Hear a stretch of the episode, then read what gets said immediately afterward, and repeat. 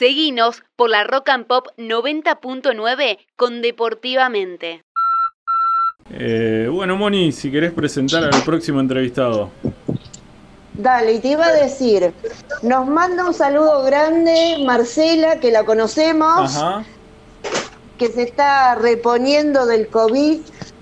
Nos manda un fuerte abrazo. Bien, en este momento estoy viendo un gol de San Pablo a River. Eh, sí, sí, sí. Creo que fue gol en contra. Me parece que sí, no, no lo pude observar. Pero bueno, vamos a dejar el fútbol un ratito del lado sé que él también es jugador, es arquero, pero ahora yo no le voy a preguntar eso. Te vas a encargar vos, Víctor. Sí, sí, sí, por eso yo te dije que tengo varias preguntas en relación a, su puesto de arquero. Con él, pero lo presento.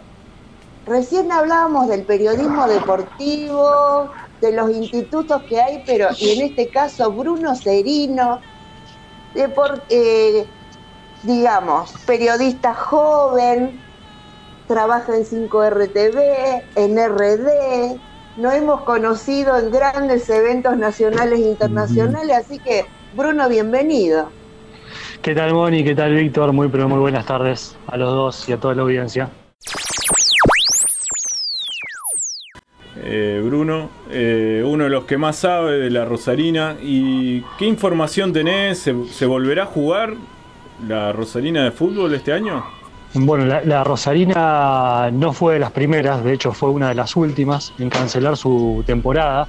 Eh, se sumó a una especie de dominó que hubo entre las ligas de la provincia de Santa Fe. Eh, decidió todos los torneos oficiales para esta temporada darlos de baja, digamos, y quedar a la espera de eh, que la posibilidad, a ver, abrió la posibilidad de jugar algún certamen amistoso no obligatorio para los clubes en caso de que las eh, condiciones sanitarias lo permitan de aquí a fin de año, lo cual uno imagina que, va a ser imposible. Eh, contemplando esta situación, también dictó que la temporada 2021 tenga inicio en enero, se extienda de enero a diciembre, para aprovechar todos los meses del año y empezar a jugar lo antes posible, dado que este año fue, fue perdido. Eh, solamente se disputaron dos fechas de el torneo Molinas y la Copa Pinasco, que son los campeonatos de primera división. ¿Eso se dieron por suspendido?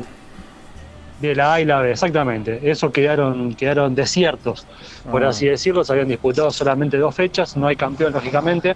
No habrá descensos, no habrá ascensos. Es un año, digamos, como que se borra del calendario. Y más o menos van a ser, eh, si no me equivoco, un torneo corto el año que viene cómo va a ser el fútbol de primera, porque viste que se dice que el fútbol de primera comienza en octubre.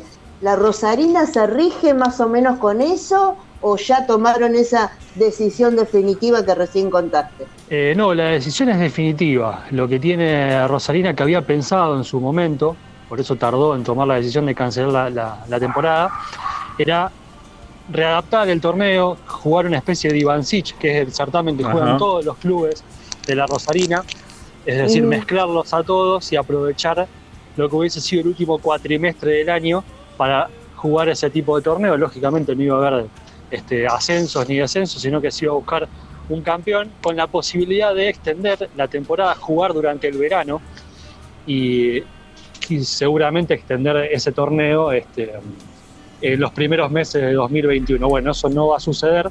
De aquí a fin de año eh, los clubes eh, se mantendrán entrenando eh, si las condiciones sanitarias lo permiten, lógicamente. Hoy, no, hoy en día no se puede. y preparándose ya para lo que será el próximo año. ¿Cuándo se podrían reabrir los clubes? Eh, ¿Qué es lo que se piensa para que por lo menos puedan entrenar y también eh, empiecen a, cobrar la cuota para poder tener algún tipo de ingreso los clubes de la Rosarina? Y lógicamente que eso hoy está atado a, las decisiones gubernamentales. Eh, según lo que se comentaba en el día de hoy, hay como dos corrientes. una que es eh, que baja de la parte nacional, que la intención es que se mantenga todo cerrado eh, por los próximos 10 días. Es decir, eh, y, se animan a, decir que volvamos a fase 1. Imposible. Otra corriente que creo que es la que se va a aplicar, mañana esto se va, se va a comunicar, es que ya se van a empezar a habilitar algunas otras actividades que no se habían podido llevar a cabo en estos últimos 15 días. Una sería en los gimnasios y posiblemente sean los entrenamientos a, cielo abierto, por así decirlo, como las principales fuentes de, entrenamiento ¿Y ahí que van a estar entrar la actividad de los clubes. Y habría eso, eso por ahí es más complicado, dado que este, hay puede haber aglomeraciones de, personas y abrir un club, si bien sirve como, contención y quizás esté un poco más controlado, eh, no creo que, esté contemplado. Eh, que es una de las grandes luchas que están teniendo los clubes hoy en día, porque si no pueden brindar actividades, no pueden cobrar la cuota, o bien la gente, y también la, cuestión, la cuestión económica afecta, ¿no? Eh, la gente tampoco, tampoco puede pagarla. Seguimos con el fútbol ahora y la Libertadores. Ya jugó Racing, ahora está jugando River y Defensa Justicia. Una polémica terrible con los jugadores de Boca, con los que tenían COVID positivo. O sea, se armó un revuelo bárbaro, pero lo mismo se está haciendo. La burbuja, no burbuja, que practicaron, hubo, hubo contagios. Pero esa presión que recibieron los clubes para jugar sí o sí de la Comebol, ¿fue pensando solamente en lo económico, Bruno, y no en la salud? Porque realmente da que pensar. Y uno piensa que sí, todo, todo, indica que, la, televisión manda hoy en día, ¿no? Eh, en Argentina, con la situación en la que estamos, quizás no podríamos pensar en fútbol. Sin embargo, se está armando un torneo para mitad de octubre, cuando eh, la, situación, no sé si empeora, empeora día a día, ¿no?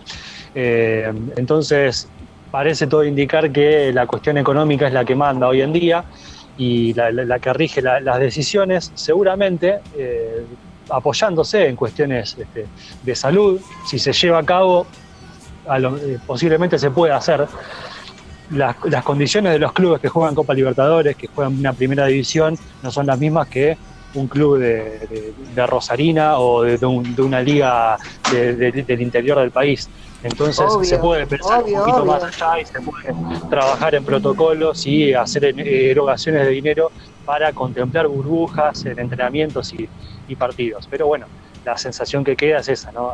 apurar eh, cuestiones que, que, son muy distintas en los países y que, mm, y que sin embargo la, la Conmebol las iguala y dice, bueno, listo, vamos a la cancha. Y así se ven cuestiones como las de hoy, ¿no? Eh, River jugando en Brasil. En este eh, momento, gol de River. En igualdad, en igualdad de condiciones es un partido sumamente complicado. Bueno, River llega sin ningún partido encima, no tiene minutos de, competencia y San Pablo ya lleva 13 partidos disputados previos a este.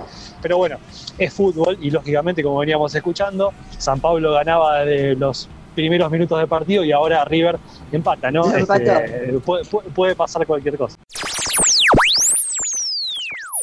Bueno, pequeños, pequeños, chicos, chicos, ahora dejamos el fútbol, ya le dimos el lugar necesario, la Rosarina y la Libertadores y el fútbol de primera. Moni, te voy a robar un segundito más para, contar una, cuestión que sucedió en, el día de hoy que es, importante y que tiene que ver con la presencia de Dayana Milone y de eh, Mariana de Almeida. Exactamente. dos juezas de líneas argentinas que. Una estuvo en el partido de, de, tener. Exactamente, de tener casos positivos en las ternas, arbitrales. Eh, Mariana Almeida tuvo la posibilidad de, ser la primera jueza este, en, jugar Copa Libertadores, la primera jueza eh, este, en Copa Libertadores de, varones, así que le va a seguir, ahora le está siguiendo eh, Diana Milón en el partido entre Defensa y Justicia y Delfín de Ecuador.